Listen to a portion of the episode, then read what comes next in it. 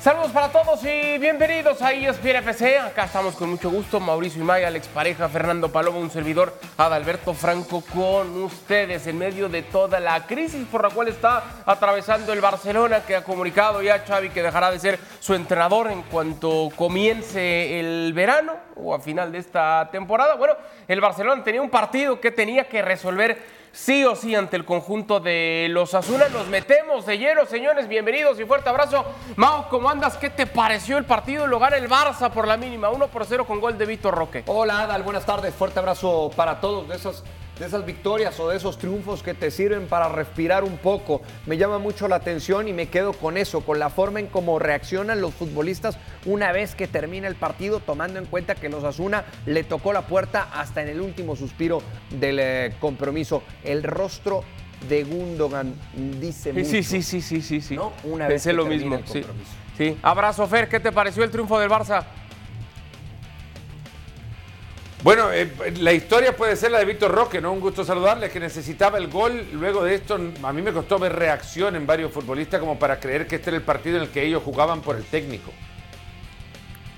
Ha dicho el propio Pedri que lo que resta de temporada estarán jugando. Alex, te mando un abrazo. Estarán eh, jugando justamente para tratar de devolverle un poco a Xavi. Palabras más, palabras menos. Decía, ha, ha hecho mucho por nosotros. Bueno, vamos a jugar por él lo que resta de la temporada. Hoy te queda esa sensación. ¿Jugaron por Xavi? No, no, no, no, yo estoy con Fer. eh, los dos hemos hecho el, el partido y yo, más allá de los 10 primeros minutos en los que sí que veías un poquito más de intensidad por parte del Barça, pero no, no es un partido en el que se note que haya ese cambio de actitud. El Barça con un hombre menos, como estamos viendo, eh, incluso le concedió oportunidades, o sea, jugando con un hombre más, le concedió oportunidades a, Osasuna. No fue un buen partido, la única historia bonita es lo que ha dicho Fer, la entrada de Vitor Roque, que eh, un minuto después de entrar en el terreno de juego y antes de cumplir los 21 años, pues eh, anota gol. Pero eh, esto es lo único positivo que deja desde el punto de vista del, Barcelona. E incluso esa sustitución, esa entrada de Vitor Roque, eh, hay un gestito muy cobarde de Xavi, porque sustituye a Fermín, que había entrado en la primera parte para, para sustituir a Ferran Torres lesionado, porque es el, es el chico joven, es el que, el que no te va a decir nada, no te va a poner una mala cara cuando lo cambias. El cambio era por Gundogan o era incluso por Lewandowski, pero Fermín se merecía estar de- dentro de la cancha todavía. A mí me da la sensación, Mau, no sé si coincidas. Tras el anuncio de ¿no? que termina la temporada, que se va a ir, etcétera, no debería de traer dentro del vestuario a los futbolistas no una relajación, pero sí decir, bueno, si ya anunció que se va y los que estábamos inconformes, puertas adentro, estábamos inconformes con Xavi, bueno, cambiemos la actitud, pongamos otro rostro, vayamos para adelante, ya sabemos que ya se va. Hablo de los que quizá ya no estaban tan comprometidos con Xavi. ¿No podría traer esto algo de beneficio? Es que pueden quedar peor, Adal. Pueden quedar peor después de todo lo que ha sucedido. Aquí lo que a mí me llama mucho la atención es esa, ese verso tan trillado y tan conocido en el fútbol por parte de los jugadores de nos la vamos a partir por el entrenador y es que nosotros siempre nos hemos sentido cómodos con él y, ahora vamos a dar la cara o vamos a poner la cara por, por, por él sabiendo el momento tan complicado en el que está viviendo. Eso es ante los micrófonos y ante las cámaras, pero una vez que se lleva a cabo el partido, cuando tienes que confirmar ese apoyo en la ejecución, en el transcurso del partido, te quedas muy lejos de lograrlo. Y ahí es cuando a mí me hace cortocircuito, ¿no? Lo que dices a lo que haces. Entonces, ¿qué es lo más sano ahora, Fer? Porque hay distintas maneras de analizarlo. Vaso medio lleno, medio vacío, medio vacío. Bueno, pues están eh, con esta situación medio lleno. Bueno, son terceros. Tampoco es como que están tan lejos del líder Girona. Es cierto, son ocho unidades. Pero insisto, si ya se va Xavi, ¿no es mejor cambiemos todos de actitud y jalemos parejo hacia adelante? Es que no creo que haya sido en todo el tiempo cosa, cuestión de actitud. Ahora, en el partido de hoy, claro queda que eh, si lo que se le reclamaba a este equipo, porque tendrían que responder un poco desde el orgullo también y saber que ah, han sacrificado a un entrenador, si bien pueden estar o no con él, eh, se ha sacrificado él también por ellos. Le- les podrá haber dado más o menos soluciones para ser mejores futbolistas y en consecuencia mejor equipo, pero el, el técnico es quien ahora se ha sacrificado y ha dicho, me voy de acá al final de la temporada porque yo no soy la solución al gran problema. Entonces los futbolistas tienen que dar un paso adelante y hacerse notar en la cancha. Y como dice Alex, ha sacado hoy al, al futbolista más fácil para sacar, porque el que tenía que sacar era Lewandowski si el cambio era Víctor Roque. Ahora, de nuevo, se debilita, si esta es la decisión, porque es un gesto para agradecerle a Lewandowski que haya llegado a su puerta y haya dicho, mister, ¿qué podemos hacer para que usted se quede, como me han contado desde el vestuario? O para agradecerle la reunión que tuvo con el resto del plantel el domingo. Cualquier cosa que sea, el cambio no era Fermín, porque si había futbolista que en la cancha estaba dejando dinamismo, que mostraba ímpetu para recuperar la pelota con más eh, ánimo que otros, era Fermín y es el que termina sacando. El cambio más fácil no es el mejor, sobre todo cuando el técnico lo que quiere es hacerse ver como el jerarca. De nuevo se ha debilitado Xavi y hubo varios futbolistas que tampoco están por la tarea de ser mejores para Xavi. Entonces, ¿qué sería lo más sano, Alex? Lo más sano, perdón, perdón que te digo, Alex, y le respondo a Alex, no respondo tu pregunta. Lo más sano es que Xavi se haya ido cuando dijo que se iba. Claro. No, no que haya dicho que se quedaba hasta el 30 de junio. Perdón. No, no, estoy totalmente de acuerdo con Fer. O sea, lo, lo más sano hubiera sido que, que no, que, que, Xavi, si decide marchar, se, se marchara ya, o, o si no, que, que, aguantara esa decisión, al menos que no la hiciera pública hasta final de temporada, porque uh -huh. ahora está en una indefinición terrible. Y, y, eh, lo único que ha hecho Xavi ha sido quitarse la presión él de encima. O sea, esto no lo hace ni por los futbolistas, ni por. Eh, él lo hace porque estaba harto y se siente incomprendido, que eso es algo que, no entiendo desde de, el punto de vista de Xavi. Igual que hoy, después del partido, tú le escuchas las declaraciones y parece que el Barça haya hecho un partidazo y parece que los jugadores se hayan vaciado en la cancha. No, no. Los únicos jugadores que hoy mostraron un poquito de orgullo, de dinamismo, Lamin Yamal, Joao Cancelo, Fermín, que para mí fue el mejor en la cancha, y Cubarsí. Pero estoy con Xavi, o sea, estoy con Fer. Eh, Xavi primero eh, es muy cobarde a la hora de elegir el cambio y quita a Fermín porque sabe que es la sustitución que no le va a pesar factura, no le va a pasar factura en el vestuario.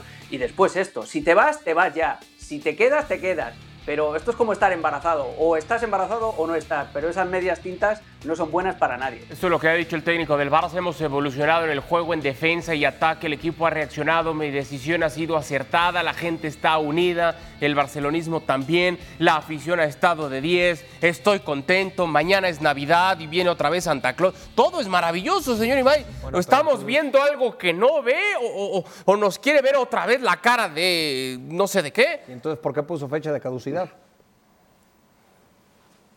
No lo sé. Es, es, es, la incongruencia, ¿no? O sea, hablaba, hablaba hace unos cuantos días, hace unas cuantas horas. Es que ese ha sido, ese ha sido el grave problema, o uno de los graves problemas de, de Xavi, desde mi punto de vista, que no solamente es en lo que ha dejado de ofrecer el equipo en el funcionamiento partido tras partido dentro del terreno de juego, sino también el cómo ha ido perdiendo el camino y la brújula el propio Xavi en cada una de sus declaraciones. Sí. Yo de verdad el otro día lo platicaba con, con Mario Carrillo. Eh, a mí me encanta asistir a las conferencias de prensa de los entrenadores y cuando va incrementando la presión en cada uno de estos entrenadores, independientemente de la silla en la que estés eh, sentado y, y, cómo se llame ese entrenador, sea selección, sea equipo, cómo van perdiendo la brújula y van diciendo cualquier cosa. De verdad yo no sé, en verano que Xavi esté de vacaciones en pleno Mediterráneo, que se ponga a escuchar lo que dijo, se va a sorprender de lo que él mismo ha dicho a lo largo de esta etapa como entrenador del Barcelona. ¿Y, y Mario Carrillo qué te decía? Que sí, que, que, que, es algo que le suele pasar al entrenador, que, con, que cuando la presión y cuando el agua le está llegando al cuello, empiezan a perder la cabeza y empiezan a decir cualquier disparate. Lo hemos platicado varias veces, Alex, y tú nos has contado que hay una persona que le, le asesora, lo, lo, lo, trabaja para que pueda declarar de buena manera, para que pueda declarar mejor. El tema, Alex, es que creo que cada vez lo hace peor. Eh, no digo que esta persona no sirva, al contrario, es que Xavi promete cosas que él mismo no cumple, eh, ve cosas que nadie más ve, pone cualquier cantidad de excusas. Eh, se va, pero todavía no se va. insisto, una cosa es lo que hace o deja de hacer, pero otra también que creo que le va a condenar mucho cuando se analice su gestión una vez concluido su periodo, es todo lo que ha dicho, como bien menciona Mauricio, ¿no? Edu Polo se llama ese, ese, profesional de la comunicación. Míralo por el otro lado. Eh, imagínate qué es lo que diría si Edu no estuviera a su lado, porque Edu es un muy buen periodista. ¿eh? Yo lo conozco personalmente y os lo digo, pero es eso, es la confusión que genera siempre el análisis de Xavi, eh, la, la, falta de contacto con la realidad respecto al partido. Xavi no está hablando del partido que vio, quiero pensar. Xavi está hablando del partido que le hubiera gustado ver. Y, quiere que la realidad en su cabeza coincida con la realidad en el terreno de juego. Pero ese es el problema del Barça como institución ahora mismo, que todavía se piensan que, el dinero es infinito, que no va a haber ningún problema, que la temporada que viene todo va a volver a arrancar y todo va a ser maravilloso y, va, y hay que pelear por la Champions, como dice Joan Laporta. No, no, eso es un problema. Y Xavi lleva equivocándose en las ruedas de prensa por esa falta de conexión con la realidad durante toda la temporada. En las dos ruedas de prensa que ha dado cuando, desde que anuncia que se va, eh, no, ha, no, ha, sido autocrítico, y mira que utiliza siempre esa palabra, pero no ha dicho, no ha explicado el por qué el equipo eh, concede goles prácticamente de 4 en 4. Hoy sí, mantuvo la portería a cero, pero venía de una racha nefasta. No ha explicado el por qué el equipo eh, pierde tantos partidos esta temporada. No ha explicado el por qué Laporta y Deco le cambiaron la convocatoria y si eso tuvo alguna influencia o no en su decisión no ha explicado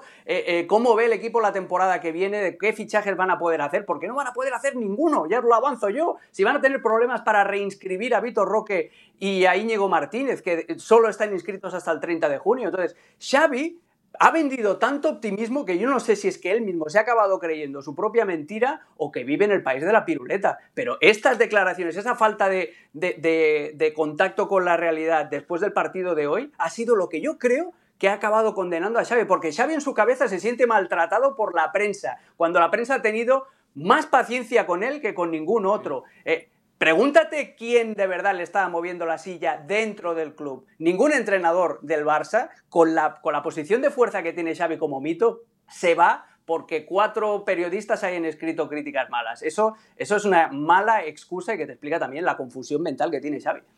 Y si lo más sano, Fer, es que se hubiera marchado cuando lo anunció hace unos días, que lo estaría haciendo a final de temporada, si eso hubiera sido lo más sano, entonces esta situación se puede revertir, se puede corregir, puede venir una sacudida al interior del vestidor para que de verdad estén unidos todos como nos lo quiere vender Xavi? ¿O qué tendría que pasar como para que cambie el rostro? Lo decía Mauricio, yo también pensaba lo mismo. Bueno, Cuando terminó el partido, la cara de Gundón que decía, Madre Santa. Pero es que acá el tema es que varios futbolistas tienen que dar un paso adelante, ¿no? Y entender también cómo deben jugar y, a qué deben jugar. Y esto es lo que Xavi no le ha encontrado respuesta, porque no pudo hacer de Robert Lewandowski un futbolista que se quede arriba, fijo en el área y no que salga de la misma a entorpecer las llegadas de los suyos, porque a, Lewandowski le, le cuestan recibir las pelotas ahora, un futbolista que le rebotan los balones, que no se siente seguro ni en confianza de sostener la pelota y eso es una cuestión de trabajo entre semana también y, y debe encontrar una manera de cómo convencer al jugador que lo que deben hacer cuando pierden la pelota es buscar recuperarla pronto, pero para recuperarla pronto y tener éxito tienen que jugar juntos y no distantes con las líneas, eh, con las líneas separadas. Tiene que entender que de repente Jules Koundé ha dejado de ser futbolista como para que merezca en cada partido estar como titular, que cuando debe sacar a Lewandowski, que lo venía haciendo partido tras partido en los últimos tres compromisos, pues también atreverse un poco a sacarlo. Pero los que tienen que dar la respuesta son los futbolistas, porque lo que puede venir ahora es peor. Puede ser peor encontrarse con otro técnico antes de terminar la temporada. Con el respeto de quien llegue, ese entrenador ya sabemos que solo va a ser un pequeño puente hacia el final del Via Crucis, ¿no? Eh, que, cuando, cuando, llegue la campaña, ninguno de los que eh, termine la temporada va a ser aquel que los lleve para la, siguiente, para la siguiente campaña. En eso mismo, el Barcelona debe entender que el gran problema de todo esto no es Xavi, sino las decisiones que tomaron para dejarlo solo si ya sabían que Xavi era inexperto, ¿por qué no buscaron en verano a alguien que se posara al lado de Xavi y no una, eh, un grupo de, personajes que solo le dicen que sí a la leyenda y no le dicen que no al entrenador? ¿Por qué no le consiguieron a un experto que se coloque a su lado? ¿Por qué no Xavi levantó el teléfono y empezó a, a orientarse con otros entrenadores que él ha tenido en su carrera para saber cómo crecer. Xavi venía a dirigir el Al-Sad de Qatar y él será toda su experiencia. Si Xavi hace dos o tres fechas dijo, eh, yo me imagino los pases y me frustro cuando no los dan, ¿cómo se habrá frustrado en Qatar con la calidad de futbolistas que tenía ya? ¿Cómo, si, si todo lo que se imagina él hoy como entrenador es todo lo que él hacía como futbolista, ahí existe ya un terrible problema, porque debe existir una desconexión también entre la figura que fuiste como jugador y lo que sos ahora como técnico, que cierro con esto, me parece es otro de los grandes puntos en contra de, de Xavi, que como jugador pocas veces vio crítica. Como técnico, él sigue mirándose en el Xavi futbolista que no aceptaba crítica porque jugaba muy bien siempre. Mira, eh, Fer y, Adal y, Mao, eh, el entorno, cuando Xavi era jugador, y esto lo he vivido yo cuando trabajaba en TV3, en la televisión de Cataluña, cuando Xavi era jugador, el entorno más cercano de Xavi llamaba a la redacción para quejarse de los entrenadores y los entrenadores no ponían a Xavi si, si consideraban que estaban entrenando mal, etcétera, etcétera. Pero esto que ha dicho Fer tiene toda la razón. O sea, Xavi está trabajando con el mismo staff técnico que tenía en Qatar, pero quizá eh, porque está, está haciendo lo que ve que se hace en el Barcelona. ¿De quién se ha rodeado Joan Laporta después de, ganar las elecciones? De un grupo de amigos. Eh, Joan Laporta está dirigiendo el Barcelona como si estuviera dirigiendo una panadería familiar. O sea, eh, uno de los miembros que tiene más influencia en las decisiones de Joan Laporta es Alejandro Echevarría, que es su ex cuñado, que ni siquiera forma parte del club y que tuvo que dejar de ser directivo en la primera etapa porque le descubrieron vínculos con la Fundación Francisco Franco. Y este es el personaje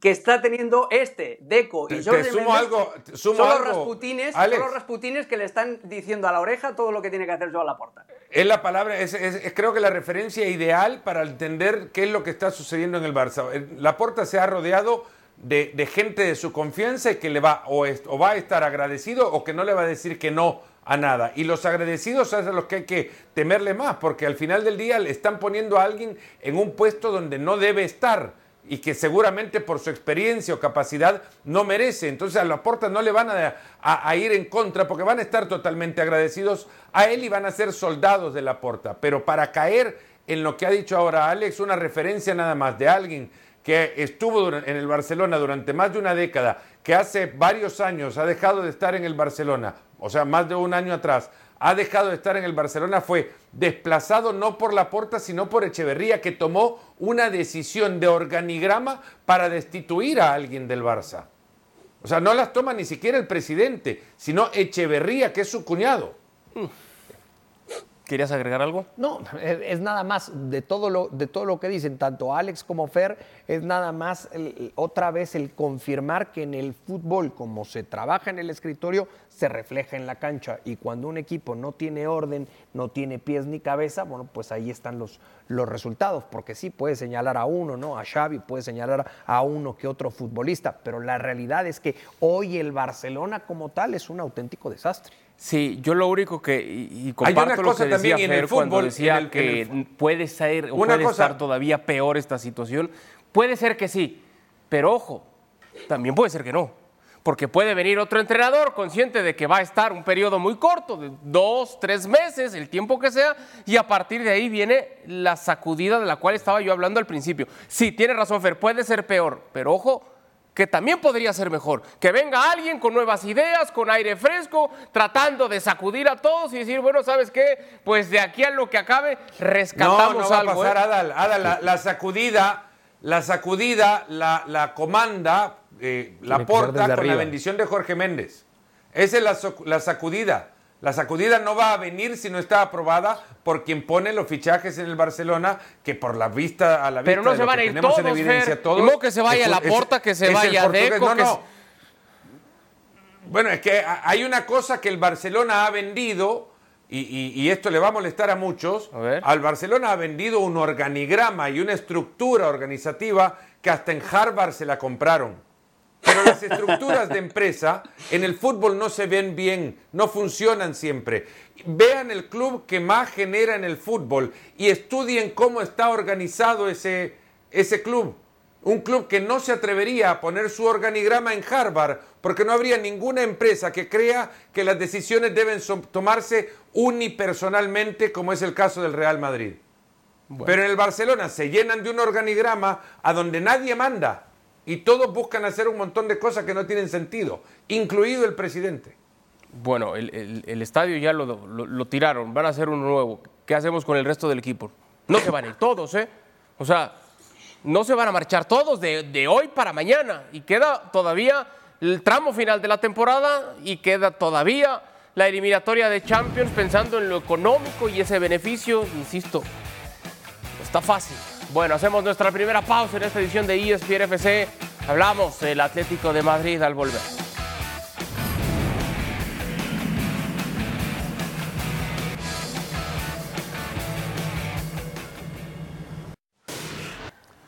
De regreso en ESPN FC para platicar lo que ocurrió en el duelo entre el Atlético de Madrid y el conjunto del Rayo Vallecano. El cuadro colchonero lo ha ganado Alex 2 por 1. ¿Qué te pareció? Por un partido muy disputado, me ha encantado la actitud del Rayo Vallecano de ir a presionar arriba, de ir a buscar las costillas al Atleti, un Atleti además con eh, una alineación muy alternativa, con Fermeren de titular, con Correa y Depay eh, arriba, descansando Grisman, a mm, la Correa le anularon este gol por fuera de lugar, Lejeune había eh, sacado la pelota ya cuando había pasado a la línea, marcó Reinildo, que está de regreso tras una lesión. Ha habido polémica porque entendían que estaba cometiendo falta sobre Florian Lejeune, también le estaban agarrando a él de la camiseta. Empató Álvaro García, muy bien Pep Chavarría en la banda izquierda hoy, dándole muchísima profundidad a ese costado. Y en la segunda parte le tocó sufrir a Atleti porque el Rayo tuvo las suyas, como esta es muy difícil superar a Jano Black por arriba cuando, eh, cuando le tiran una, una, vaselina. Y ahí está, Memphis Depay, le volverían a anular un segundo gol por un fuera de lugar ahí milimétrico. Y al final, mira, Rayo Vallecano se pierde este partido por protestar. Fíjate, en Aridane, en Lejeune, en el propio Pep Chevarría estaban reclamando una posible falta previa de Antoine Griezmann y le dejaron al francés todo el tiempo del mundo para recoger la pelota y para meter el centro que acabaría siendo el gol. Son 28 partidos jugando como local sin perder para el Cholo, la racha más larga de los colchoneros desde que consiguieron 33 entre la temporada 89 y 91. ¿Qué te pareció, Mau, la victoria del cuadro colchonero? A ver, de, último minuto, eh, con todo lo que lo intentó el Atlético de Madrid, con ese con ese gol que le terminan por anular a Memphis Depay minutos antes del que sí es eh, del que sí es válido con el que consigue los tres puntos. Yo sigo insistiendo en esto hay, hay tecnología y no debe haber mayor eh, discusión pero pero sí sigo viendo en estas posiciones adelantadas, la verdad, muy quisquillosas y por un callo. Lo de los vectores, dices así, por la las uña mal cortada, ¿no? Esa es la realidad, porque es por nada que está adelantado Memphis Depay, pero bueno, pues al final está señalado el Atlético de Madrid, que se pone a ocho puntos del conjunto del eh, Girona y que puede decir, vida tengo, ¿no? Ya después, si haces, si haces las matemáticas y empiezas a ver la distancia que hay con el resto, es otra cosa vida tiene el equipo dirigido por Diego Pablo El Cholo. Vida tiene. No dijiste lo mismo del Barça, no dijiste vida tiene y tiene los mismos 47 puntos, ¿eh? a los mismos 8 de líder Girona. Con un entorno completamente Pero matemáticamente, pues se tendría la misma vida que el Barça. Matemáticamente hablando. Con un entorno y una realidad completamente distinta. La importancia, Fer, para el Atlético de haber sacado los tres puntos para ubicarse terceros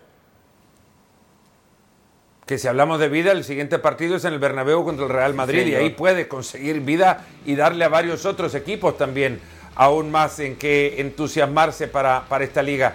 Eh, lo hace después de, la baja de Jiménez, de la baja de, de, Morata, lo hace con Hermoso como, como eje de una línea de tres complejo panorama. Igual yo creo que saca incluso hasta con suerte el resultado el, el, el por, por, lo mismo. Enfrentaba a un equipo con solo, creo eran dos goles en los últimos siete partidos, el Rayo Vallecano con la pólvora totalmente mojada y sin embargo voy con Alex. Es un equipo que se atrevió y mucho, que inquietó bastante a, a Jan Oblak. Eh, debutó Vermier en el mediocampista eh, que, que ha fichado ahora del eh, Amberes de Bélgica y, con la sensación de no haber desentonado en ningún momento. Pablo Barrios, maravilloso, de verdad. Partidazo. Es un, juega un partido fantástico y luego eh, no, no llega Moise quién, pero si alguien, si alguien o si Andrea Berta, el director deportivo del, del Atleti y el Cholo Simeone pueden encontrar que con el susto que le dieron a Memphis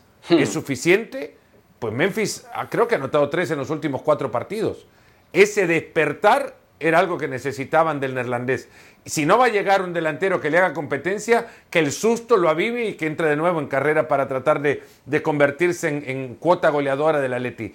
El derby el domingo va a estar de verdad Sí, on fire porque el Real Madrid juega este jueves en, en Getafe y, y ya sabemos que al Getafe lo dirige Pepe Bordalás, que no te hace fácil ni la tabla del 1. Es verdad, es verdad. Ahora, Alex, eh, a mí me gustan mucho los clichés del mundo del fútbol y, y uno de ellos dice, es que hay que jugar y competir y tratar de ganar todos los partidos y todos los torneos en los que estemos, más cuando estamos hablando de equipos grandes como lo es el Atlético de Madrid. Pero estando en semifinales de Copa del Rey, estando terceros en Liga, teniendo al Inter enfrente en octavos de Champions, Hoy te queda la sensación que está bien, que el Atlético tiene que ir con todo y ver hasta dónde le alcanzan esas aspiraciones por conseguir algún título. De pronto sí llega esa necesidad de buscar priorizar, amarrar algún título en esta temporada. Es que yo no creo que vayan a priorizar, porque el Cholo solo, solo sabe jugar siguiendo su propia filosofía, que es de partido a partido. Otra cosa es que tenga que hacer equilibrios en las alineaciones, como en el partido de hoy, que debuta Vermeeren, que le da esa segunda oportunidad a Pablo Barrios después del error tremendo que cometió en el partido de Copa contra el Sevilla y el chico, estoy con Fer, ha tenido una respuesta maravillosa. También tenía que dar descanso a Morata, que tenía molestias físicas. Grisman no puede jugar 60 minutos cada partido. Entonces, está más en la habilidad que tenga el Cholo para mover esas piezas, para dosificar esfuerzos y que el equipo no se le caiga, que no de una verdadera voluntad de ir o no a, por la Liga, por la Copa, por la Champions. Van a intentar, eh, porque tienen ese ADN competitivo. Otra cosa es que lo consigan o no. Yo creo que se van a quedar cortos en la liga por esa necesidad de rotar, cuando tengan que administrar minutos de cara a los eh, partidos de Liga de Campeones contra el Inter de Milán. No sé si la plantilla le va, le va a dar, pero sí que estoy seguro de que el Atleti va a ser no solamente el juez de la liga, con ese partido ante el Real Madrid, eh, tiene que recibir al Girona en el Metropolitano, pero también va a ser el juez de los partidos de Champions, porque además tiene que recibir, o sea, de los partidos, perdón, de las plazas de Liga de Campeones, porque tiene que recibir al Barça en el Metropolitano. Por eso es la diferencia, tiene razón Mau. Eh, eh, las matemáticas son las mismas, son ocho puntos, pero el Barça va a jugar eh, en el Bernabéu, va, va a jugar en Montilivi, va a jugar en el Metropolitano, y en cambio el Atlético de Madrid sí tiene que viajar al Bernabéu, es un derbi local, pero el resto de partidos fuertes los tiene en casa. Yo sigo pensando, Mau, que se tiene que enfocar, y, y sé que muchos les puede incomodar, pero si, si dice Alex, se van a quedar cortos en liga, si ante el Inter creo que todos damos como favoritos al Inter, se tiene que jugar por todas en la Copa. Entiendo esa necesidad de ir, buscar, luchar, intentarlo siempre, pero O sea, enfocar, Es que- to- enfocar todo a una copa, a un título. eh, pero es, A muy, un título. es muy poco para un Atlético de Madrid. Puede ganar Pero, la pero Liga. Adal, si ¿Puede enfocar ganar la todo Liga? en la Copa es entonces poner suplentes ante el Madrid porque es de Liga. No, yo no te estoy diciendo que ponga suplentes Exacto. todo el mes, pero si me van, a- como dice el dicho, el que Es que mucho el miércoles va a jugar, el próximo miércoles juega contra el Athletic Club Sí, en señor. casa, pero si desde tu enfoque entonces que se, que se concentre en las semifinales de la Copa, bueno, olvidémonos de la Liga entonces, vamos con suplentes al Bernabéu para concentrarnos en la Copa. No el necesariamente Cholo no con entiende de, suplentes, de pero poner sí puedes hacer rotaciones el- el- en algunas Sí, posiciones. pero es que las rotaciones las puedes hacer y dosificar la carga Ante de el trabajo de Madrid. tus futbolistas, pero con el plantel No, que tiene no el tiene Atlético sentido de Madrid. Y, Y si- contra el Real Madrid y si pierde no con el vas- Athletic Club no- Bilbao. no vas a correr ese riesgo. Y si pierde con el Atlético Club No Bilbao, tiene sentido lo que estamos hablando. ¿por qué no va a tener sentido, Fer? Pero- si pero otra cosa, de. Copa del Rey, ¿por qué no va a tener sentido? Por- porque va a aportar Pero- competencia, porque tiene que Claro. enfrentarse en el calendario ¿Y si al no Real Madrid, nada? que el Real Madrid no le va a permitir que se ponga ni siquiera. Pero es que puede pasar que no gane nadie. ¿Y si gana todo? Claro, y, y- Y y si luego gana todo, otra cosa. lucha. otra Ah, cosa- ahora, Claro, tiene a Gabriel Paulista, tiene más ¿Y si no te defensores. alcanza? Pero, pero No ¿qué pasa nada. ¿Pero qué quieres? ¿Que ya tire la toalla? Te ¿Y recuerdo si que le hablamos de este Atlético de ¿Quieres- Madrid que iba a ser el candidato natural al título a inicios de temporada. Muchos de nosotros A ver, decíamos, ¿y si le no, gana- el Madrid Y no sigue anda, siendo. el Barça no Y anda, sigue y el siendo. Atlético arrancó muy bien. Espérame tantito, y si le gana al Madrid el fin de semana, eso no candidato. ¿A, a- tú crees que puede ganar la Liga? Si le gana al ¿Tú Madrid el que- fin de semana. Sí, ¿Por qué tres no? favoritos, Queda cuatro puntos. El Madrid puede al día de perder. hoy. Día el Madrid tus puede tres perder con favoritos. cualquiera. Girona, Madrid y Atlético, ¿cómo los ranqueas? No, por eso estamos diciendo. ¿Pero cómo lo ranqueas? Después del fin de semana, Adal. Después del. Pero tú ya no quieres ni siquiera que se presente el fin de Yo semana. no dije eso. Tú quieres que tiren Yo ya la liga. dije eso. No yo tiene dije sentido. Es otra discusión. Pero- pero- esto no, no es. Yo no Y hay otra Va a ir cosa. partido a partido, como si no conociera el Cholo. Tiene 11 años de dirigir en el, en el Atlético. El Cholo es incapaz de rotar su, su ropa para jugar un partido contra el, contra el Real Madrid. Eso es Pero- cierto. y, y que nos estamos olvidando de otra cosa que es, que es clave, señores, que es que el Atlético de Madrid no puede levantar el, el pie del acelerador en la liga porque el Atlético Club está a dos puntos y es básico que, la- que el Atlético de Madrid, es básico entrar en Liga de Campeones el año que viene porque significa seguir montado en el carrusel del dinero. Es que no se puede permitir priorizar porque si priorizas te caes a la zona de Europa League y eso significa un agujero enorme en el presupuesto. O sea, ni aun queriendo, ni aun utilizando la estrategia ADAL, puede, puede salirle bien a la- al Atlético de Madrid. Porque necesita seguir compitiendo en la liga porque el Athletic Club les está mordiendo los tobillos. No se pueden permitir el lujo de, de tirar o de priorizar una competición por encima de la otra. Es que eso dicen siempre, eso dicen siempre. Y luego cuando vas a la tiendita de la esquina con tus monedas y no te alcanza para el chocolate, para las papas y para la paleta helada, dices, y lo malgasté. Cuenta la leyenda, cuenta la leyenda. Esa es la en tiendita, es el jueguito de la tiendita. Diego Armando Maradona una vez se le acerca a un niño y le dice, oye Diego, ¿me regalas una foto? Sí, y va y se toma la foto. Y luego el mismo niño le dice, oye, ¿me regalas un autógrafo? Y que Maradona le respondió, insisto, cuenta la leyenda, le dice, escoge o la foto o el autógrafo, porque a veces no te alcanza para todo en la vida y también creo puede aplicar para el fútbol. Me, mare- me mareaste entre la tiendita. Maradona, el niño ¿Por y el Atlético de Creo Madrid. Sí, entre la tienda y el ejemplo de Maradona no hay pausa. ¿Por qué? Me perdí. ¿Qué no entendiste? me perdí. ¿Qué no entendiste? Bueno, École, para la otra voy a traer colores y un pizarrón, señor productor. Hacemos pausa cuando está- regresemos. está hablamos juntándote con lo que de se la Premier League. Venimos.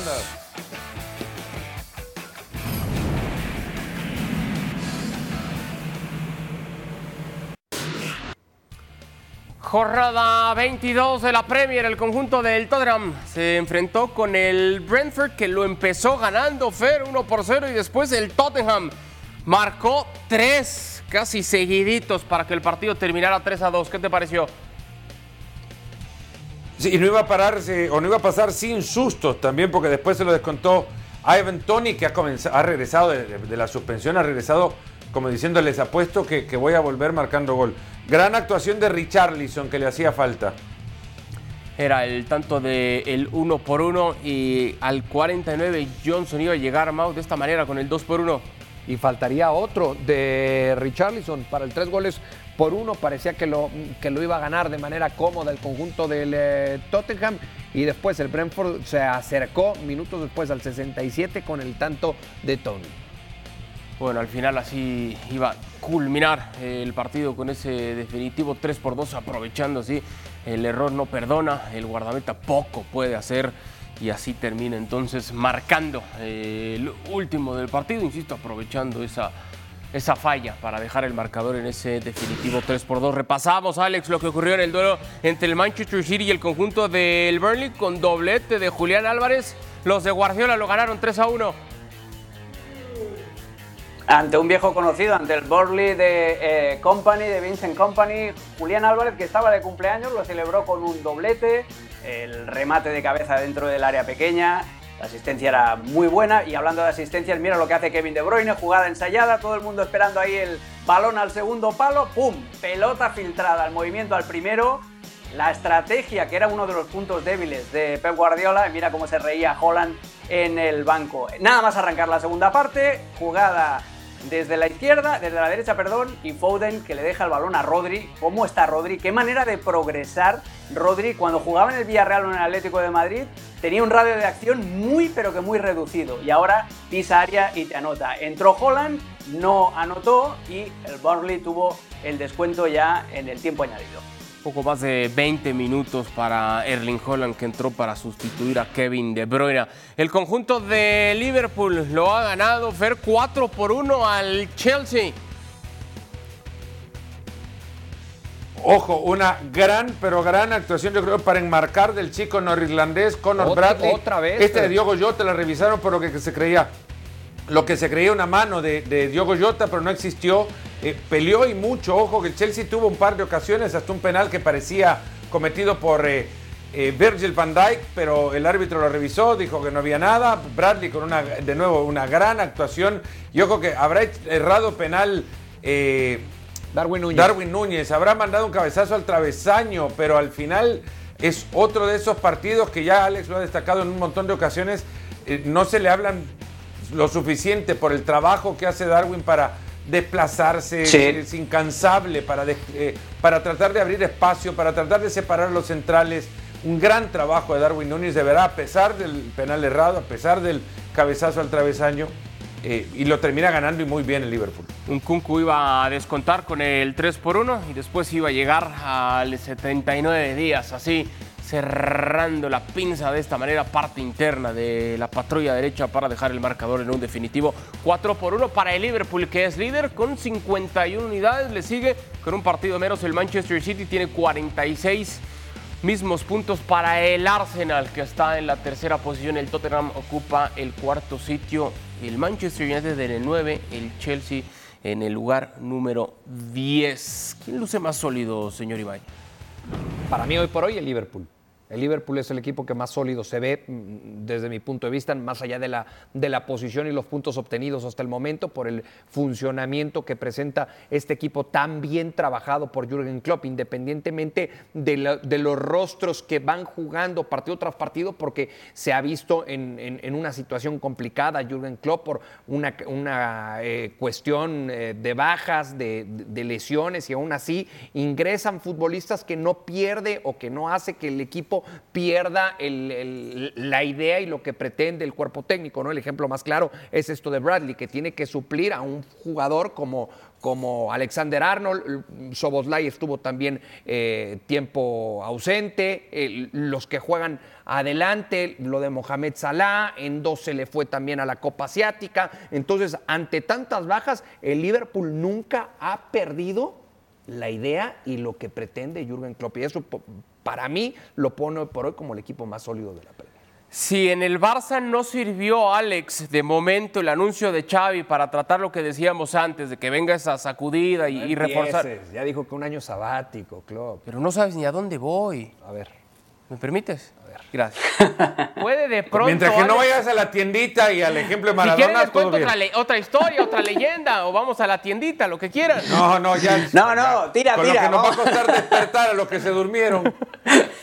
Alex, el anuncio de Jürgen Klopp con, con el final de su aventura puede ayudar también para que se redoblen los esfuerzos y yendo un poco más hacia el sentido romántico, de pronto puedan, insisto, todavía meter tercera y cuarta velocidad en el Liverpool de cara a esta posibilidad de título. Aquí sí, porque el vínculo emocional que tiene Jürgen Klopp con prácticamente toda su plantilla es enorme, es, es muy, muy fuerte, no es la, misma eh, relación que tiene Xavi Hernández. Muchos años al- a las órdenes de Jürgen Klopp, a todos los ha fichado, los ha acabado fichando él, los ha mejorado él, eh, los ha aconsejado de manera paternal él. Entonces, claro que tienen esas ganas de, de despedirse en lo más alto. Eh, además, hoy es que lo hace todo bien. O sea, hoy, por ejemplo, eh, la posición de Diego Jota, que en, en otros partidos juega de falso 9, hoy lo coloca en la banda derecha, a hacer de Mohamed Salah, pero le da toda la libertad para partir de la banda derecha y moverse por todo el margen de ataque. Eh, Eso lo compensaba muy bien y qué grande, Fer, que lo hayas dicho, porque me da mucha pena que hoy Darwin vuelva a ser el meme de, de los goles fallados, de los penales, pero el gol de Diego Jota, el primero, no se entiende sin los dos desmarques sin balón que hace Darwin Núñez. Eh, los dos, para limpiarle el camino. La movilidad, La movilidad, pero movilidad claro, sin, pelota, pelota. al servicio de sus La movilidad sin pelota. Exacto. Y, Lo he y ese- y esa movilidad, esa libertad de... Eh, no, a ver cuándo me invitáis vosotros a vuestro podcast y ahí le doy una lección a, a Ricky de, de muñequito de táctica, porque esa, esa precisamente esa libertad de Diego Jota eh, se corregía con las subidas de Conor Bradley por la banda derecha. Estaba todo pensado, la presión elevada, el trabajo de Soboslai también en ese sector derecho.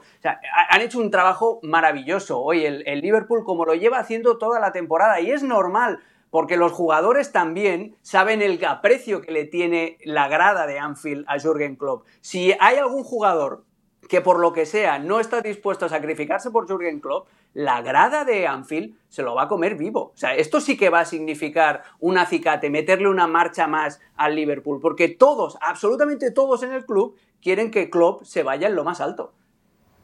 Y sí, acudiendo también a ese aspecto romántico, por supuesto, que termina por ser un punto favorable por esa lucha por un Manchester City que es cierto, de momento está a seis puntos de distancia, pero con un partido pendiente. Hacemos pausa y estaremos hablando del Real Madrid que tendrá actividad el día de mañana frente al Getafe.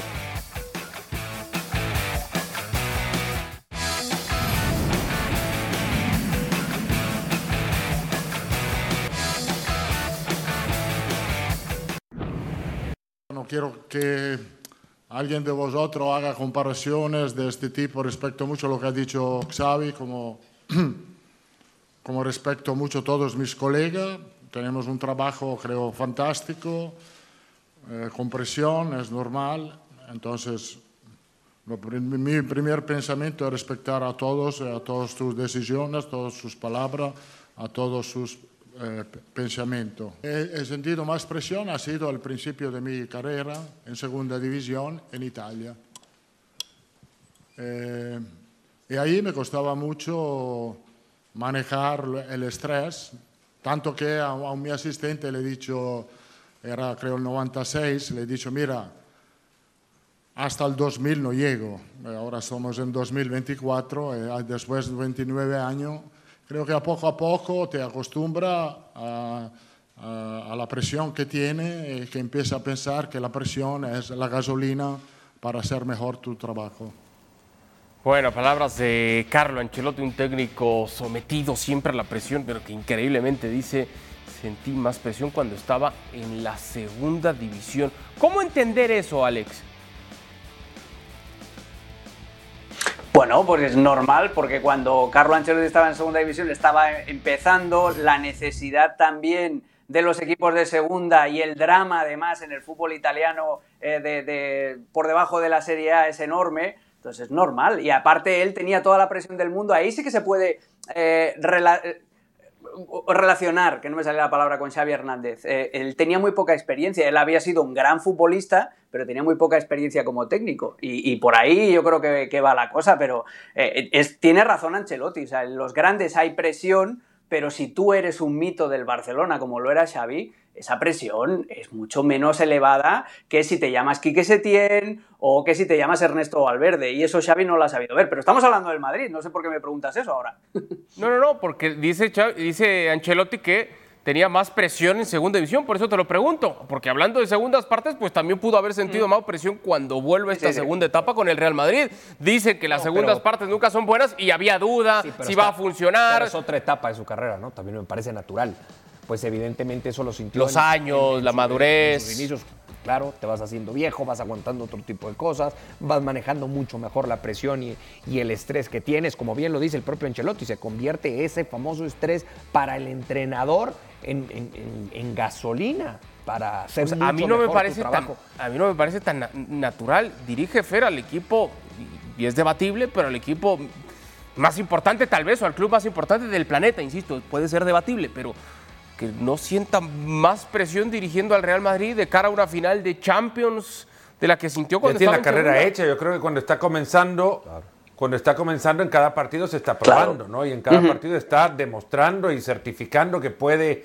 dirigir. Ojo que si vamos a comparar, en aquel momento Ancelotti ya venía arrastrando también un tiempo como asistente de Arrigo Sacchi, con quien llega a la final de la Copa del Mundo del 94 con la selección italiana. O sea que algo también había tenido aprendizaje ante, grandes maestros, pero entiendo desde dónde pueden tener muchísima mayor presión en el arranque, donde está tratando de cimentarse como como profesional en ese lugar, en ese lugar del fútbol, que ahora mismo, que ya tiene una carrera, títulos ganados y que además dirige un plantel de muchísimos y muy buenos futbolistas que hasta incluso pueden llegar a corregirle sus errores, como muchas veces ha pasado. Es cierto, se siente arropado también por, por la experiencia que tienen muchos de sus futbolistas. Pero otra vez, dirigir al Real Madrid, señor Imay, no es poca cosa, ¿eh? pero, pero tampoco él dijo o dejó entrever que sea poca cosa dirigir al Real Madrid. No, es una responsabilidad inmensa, pero bueno, una responsabilidad que manejas mucho mejor a esta altura de la vida que tiene Carlo Ancelotti después de todo lo que ha demostrado a lo largo de su carrera como entrenador. Es simple y sencillamente el saber manejar esa presión. Los años, la experiencia. Sí, señor. Perfecto, pues ahí está Carlo Ancelotti de cara al duelo de mañana, entendiendo que también el fin de semana tienen un partido muy importante frente al Atlético de Madrid. Hacemos pausa, no habrá duelo entre Cristiano Ronaldo y Lionel Messi.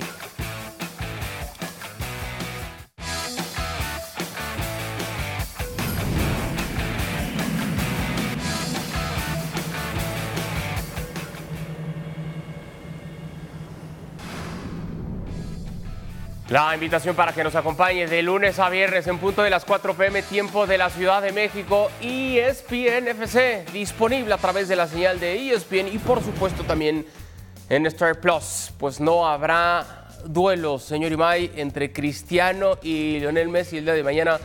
El delantero portugués está descartado por un tema de lesión.